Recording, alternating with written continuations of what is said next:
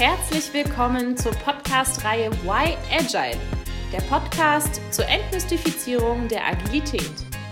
In unserem Podcast berichten wir euch einmal im Monat von unseren Erfahrungen aus der agilen Transformation.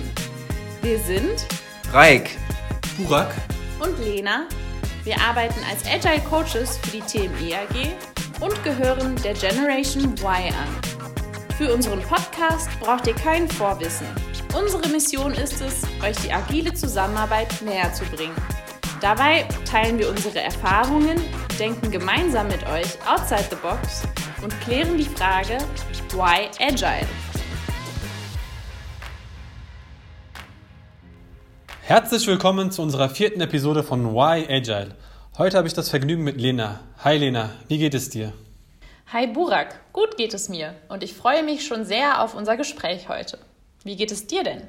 Die Freude ist ganz auf meiner Seite. Und ich habe uns heute eine brandaktuelle Frage aus einem meiner agilen Projekte mitgebracht, die lautet, wenn sich agil arbeitende Teams an alle Regeln und Prinzipien halten, dann klappt doch alles, oder? Ja, schön wäre es. Auf jeden Fall eine sehr gute Frage. Ja, das habe ich mir auch gedacht. Leider sind die Regeln und Prinzipien nur die halbe Miete. Genau, man darf nämlich nicht vergessen, dass Konflikte ein fester Bestandteil eines jeden Teams sind. Und die Zusammenarbeit in einem agilen Team ist nochmal ein Stück intensiver und vor allem diverser als in einem klassischen Team. Im Umkehrschluss ist dann auch klar, dass Konflikte in agilen Teams leider auch nicht ausbleiben. Da bin ich ganz bei dir, Lena. Wie du schon sagtest, müssen auch agile Teams Konflikte überstehen und die Standardprozesse der Teamentwicklung durchlaufen.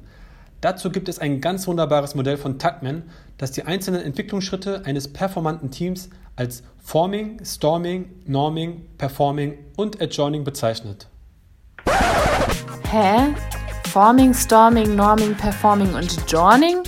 Wie soll ich das denn meiner Oma erklären?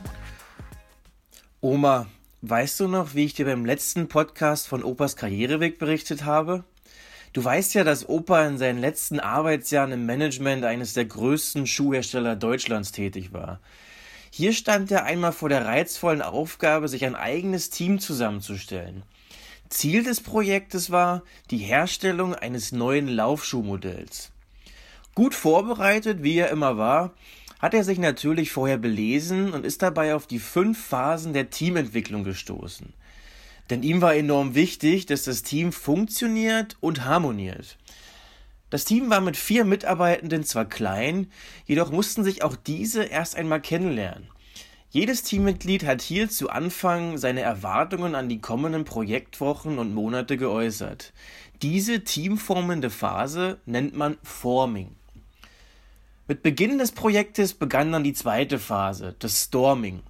Opa berichtete mir, dass Designer Detlef und Schuster Steffen bezüglich der Schuhgestaltung des Laufschuhs in eine Art Nahkampfphase gegangen sind.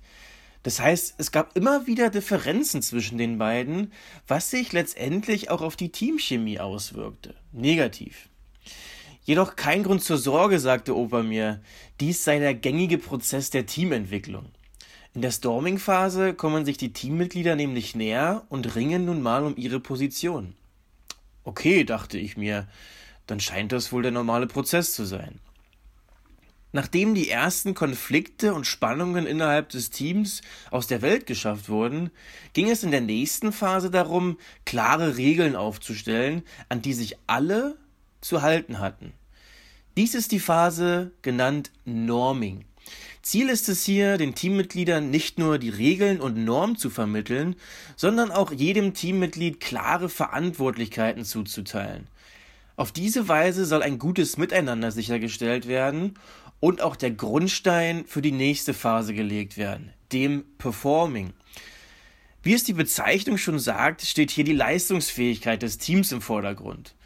In Opas Projekt zum Beispiel stieg die Produktivität, die Effizienz und die Selbstständigkeit eines jeden im Team in dieser Phase rasant an.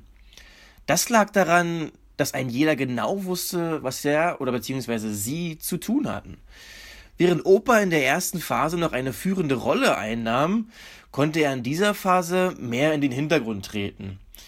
Da er seinem Team rund um Designer Dieter und Schuster Steffen komplett vertraute. In der letzten Phase der Teamentwicklung, dem sogenannten Ad-Journing, neigte sich die Projektarbeit dem Ende entgegen.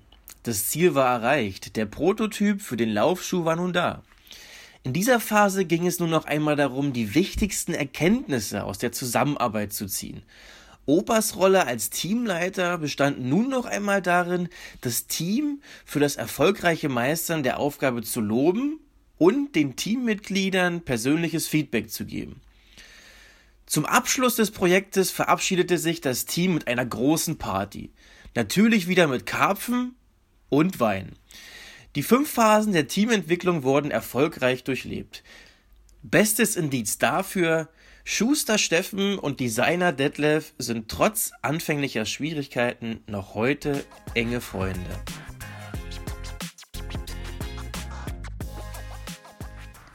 Trotz dieser nicht ganz einfachen Teamentwicklung ist das Gute an den agilen Methoden, dass Feedbackzyklen fester und regelmäßiger Bestandteil sind anders als das in klassischen Vorgehensweisen der Fall ist. Dort gibt es häufig nur einen einmaligen Feedback-Zyklus am Ende des Projektes. In agilen Teams bleiben Reibungen also zwar nicht aus, aber ihnen wird zumindest begegnet. Ganz genau. Und dank der Feedback-Zyklen, die ja fester Bestandteil der Agilität sind, lässt sich beispielsweise die Storming-Phase deutlich verkürzen und ein positives Zusammenkommen des Teams ist sehr aussichtsreich. Ja, und neben den Konflikten im Team spielen aber auch die Organisation und die Schnittstellen des agilen Teams eine wichtige Rolle für die erfolgreiche Zusammenarbeit. Absolut, Lena. Und zusätzlich dazu müssen wir hier auch Compliance- oder Audit-Richtlinien nennen, welche sehr klassisch geprägt sind und wo es feste Zugehörigkeiten gibt. Nehmen wir beispielsweise einen Projektleiter. Dieser muss nach internen Richtlinien immer festgelegt werden. Projektleiter gibt es im agilen Kontext aber wiederum nicht. Das zeigt, dass interne Audits in Organisationen noch klassisch ausgeführt werden, weswegen es mit agilen Teams oft zu Kollisionen kommt. Ja, genau. Und solche Kollisionen habe ich wirklich äh, selbst auch schon zu Genüge erlebt. Leider kommt dann auch noch hinzu, ähm, dass Abstimmung und die Zusammenarbeit agiler Teams mit nicht agilen Fachbereichen ebenfalls schwierig ist. Besonders wenn man auf die Zulieferung beispielsweise von Informationen aus den anderen Fachbereichen angewiesen ist. Diesen fällt es dann nämlich oft nicht leicht, in den gleichen Zeiteinheiten zu arbeiten wie die Scrum-Teams selbst. Aber auch ihre Teilnahme beispielsweise als Stakeholder an den regelmäßigen Meetings ist oft nicht reibungsfrei. Schließlich leben die Mitarbeitenden nicht agiler Fachbereiche meist noch ein anderes Mindset als die Mitglieder agiler Teams. Ja, da prallen regelrecht zwei unterschiedliche Welten aufeinander. Aber auch Kerngeschäftsprozesse wie beispielsweise Budgetierungen oder Personalplanung sind häufig nicht agil und erzeugen somit Herausforderungen. Klar, in agilen Projekten liegt der Fokus eben auf Flexibilität und weniger auf langfristiger Planbarkeit. Darauf müssen sich die meisten Unternehmen organisatorisch neu einstellen. Und ganz zu schweigen von den vielen Führungskräften, die den Erfolg eines agilen Teams ebenfalls torpedieren können. An dieser Stelle hoffe ich doch, dass mein Vorgesetzter gerade nicht hinhört. Falls doch, du bist nicht gemeint. Natürlich nicht. Bei der TME sind wir ja schon sehr agil unterwegs, muss man sagen. Und mit dem Thema agile Führung haben wir uns ja in der vergangenen Podcast-Episode, also unserem Podcast Nummer drei, intensiv auseinandergesetzt. Hört dort also bei Interesse gerne nochmal rein. Jetzt haben wir uns ausführlich mit den Herausforderungen der Agilität über die Teams selbst beschäftigt. Ich glaube, Lena, jetzt schulden wir unseren Zuhörenden aber auch noch eine Lösung. Ja, allerdings. Schließlich wollen wir ja nicht alle direkt wieder von der Agilität abschrecken.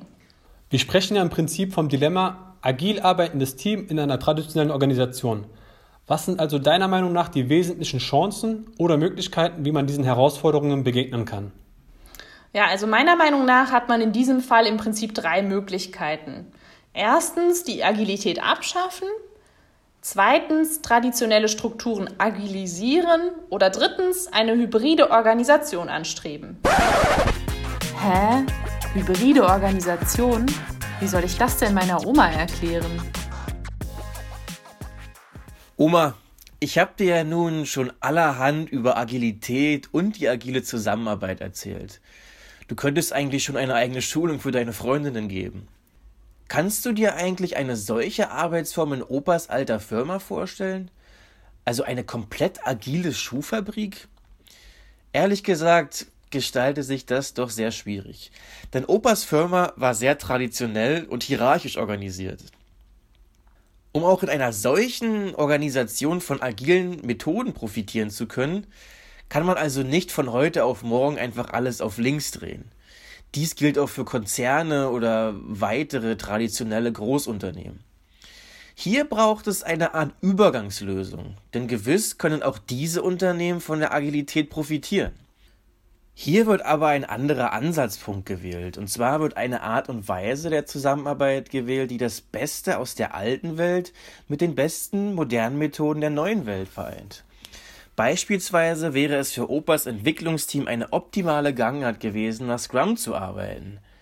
Das heißt, tägliche Aufgaben und bereits Geleistetes in Daily Stand-ups zu besprechen oder eine Retrospektive durchzuführen, um die Zusammenarbeit rückblickend zu bewerten. Dadurch wären auch Konflikte wie zwischen Schuster Steffen und Designer Dieter schnell ausgeräumt. Natürlich gibt es Bereiche wie Vertrieb oder Buchhaltung, die sehr klassisch organisiert sind. Aber auch diese können sich agilen Baustein bedienen und im Endeffekt davon profitieren. Findet dieser Mix klassischer und agiler Managementmethoden in einem Unternehmen statt, spricht man von einer hybriden Organisation. Schön, dass wir den Begriff hybride Organisation jetzt geklärt haben. Aber ganz kurz nochmal zurück zu deiner ersten Aussage, Lena. Du sagtest nämlich Agilität abschaffen. Also aus meiner Sicht wäre das das völlig falsche Signal. Absolut. Aber ebenso alle traditionellen Strukturen von heute auf morgen umzukrempeln. Das kann funktionieren, muss es aber nicht. Das ist ja ehrlicherweise auch eine Mammutaufgabe und in den meisten Fällen überfordert das eine Organisation. Was bleibt, ist also eine hybride Organisation. Auch keine leichte Aufgabe. Das nicht, aber leider zumindest für die Übergangszeit alternativlos. Man muss Menschen und Organisationen Zeit für die Veränderung geben. Oft ist die hybride Organisation die einzige Möglichkeit, Agilität auf Teamebene zu ermöglichen. Womit wir auch wieder die Kurve zu unserer Eingangsfrage bekommen hätten. Ich fasse mal zusammen. Agile Regeln und Prinzipien, die auf Teamebene eingehalten werden, reichen nicht aus für die agile Zusammenarbeit. Neben natürlich entstehenden Teamkonflikten spielen Organisation, Schnittstellen und Führung eine entscheidende Rolle. Ja, sonst wäre das ja auch alles viel zu einfach, Lena und wir hätten keinen so tollen Fuck-up, von dem wir unseren Zuhörenden berichten könnten. Der Fuck-up des Monats.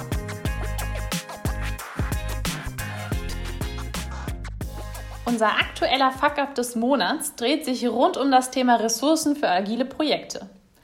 Wie wir bereits gehört haben, ist deren Bereitstellung nicht immer leicht, wenn sich agile Teams in traditionellen Organisationen wiederfinden. Und so möchte ich euch heute nicht nur von einem, sondern von mehreren meiner Projekte berichten. Ich erinnere mich beispielsweise an ein Projekt, in dem ich zunächst die Führungskräfte in agilen Methoden schulen durfte. Zum Schulungsende waren alle ganz begeistert und wollten unbedingt agile Methoden in ihrem Unternehmen einsetzen.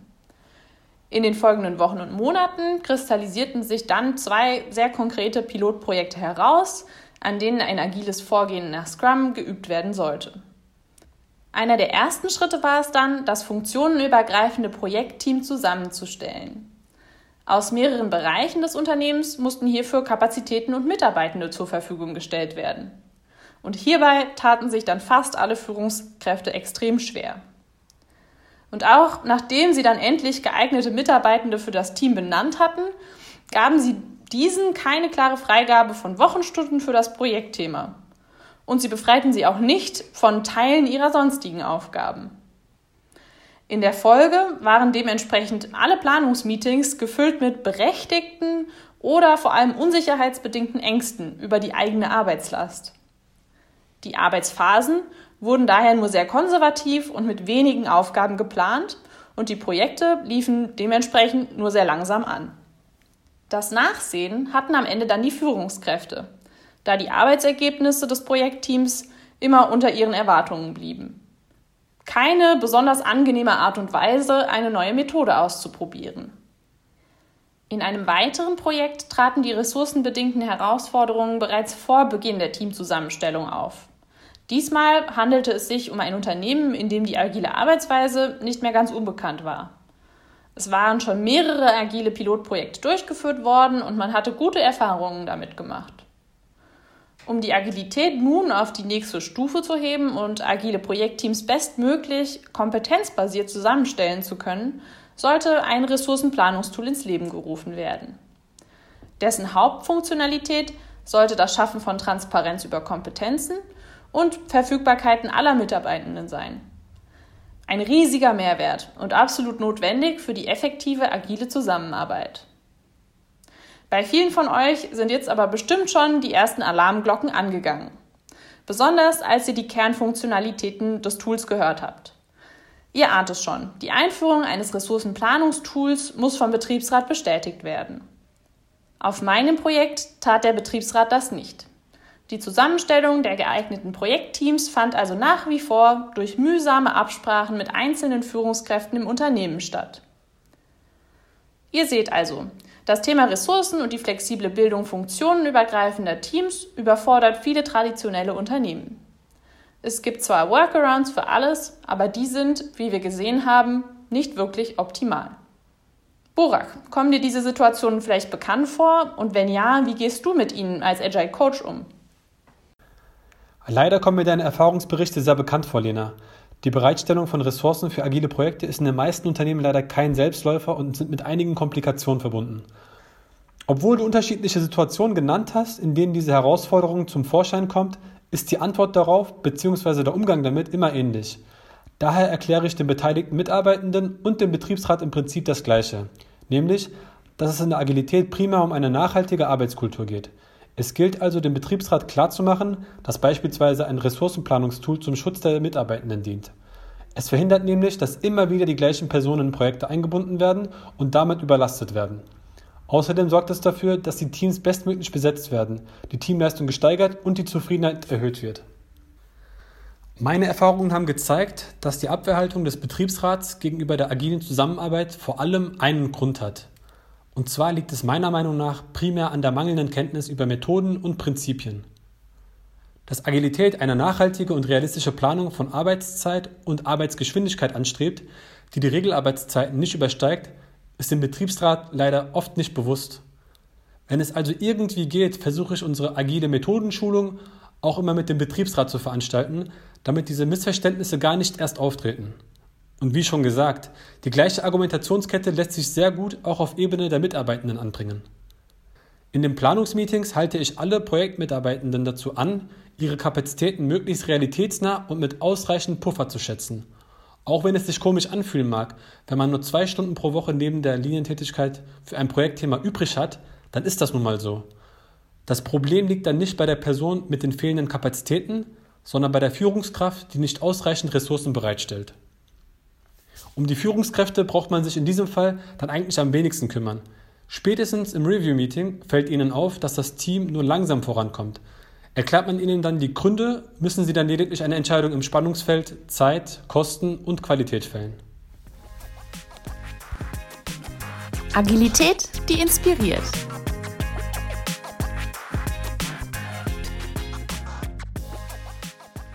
Man könnte meinen, dass man heutzutage nur noch von Startups oder rein digitalen Unternehmen inspiriert werden kann.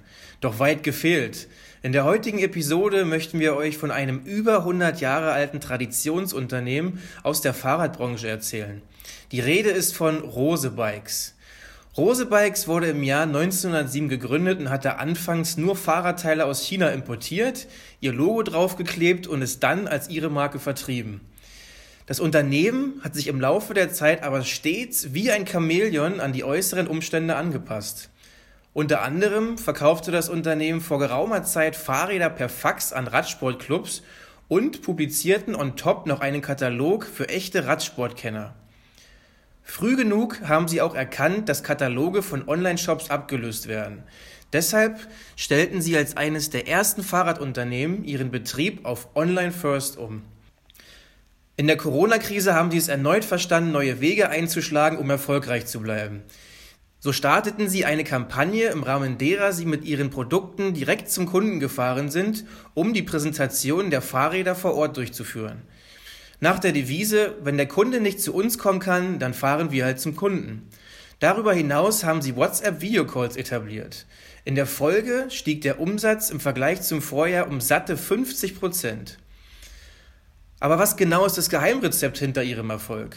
Anders als viele Mitbewerber arbeiten sie nicht auf der Grundlage von langfristigen Plänen, sondern schauen im Acht-Wochen-Rhythmus in die Zukunft und stellen dann ihre Maßnahmen immer und immer wieder auf den Prüfstand. Das Credo lautet Test, Learn and Build Bigger. Rosebikes arbeitet dabei nicht streng nach einer agilen Methode, sondern sie picken sich lediglich die besten Elemente unterschiedlicher Arbeitsweisen heraus. Diese etablieren sie dann in ihr eigenes operatives Geschäft. So sind zum Beispiel Teile von Scrum und dem klassischen Wasserfall enthalten. Das Gute ist, sie denken nicht mehr in siloartigen Abteilungen, sondern in Lösungen.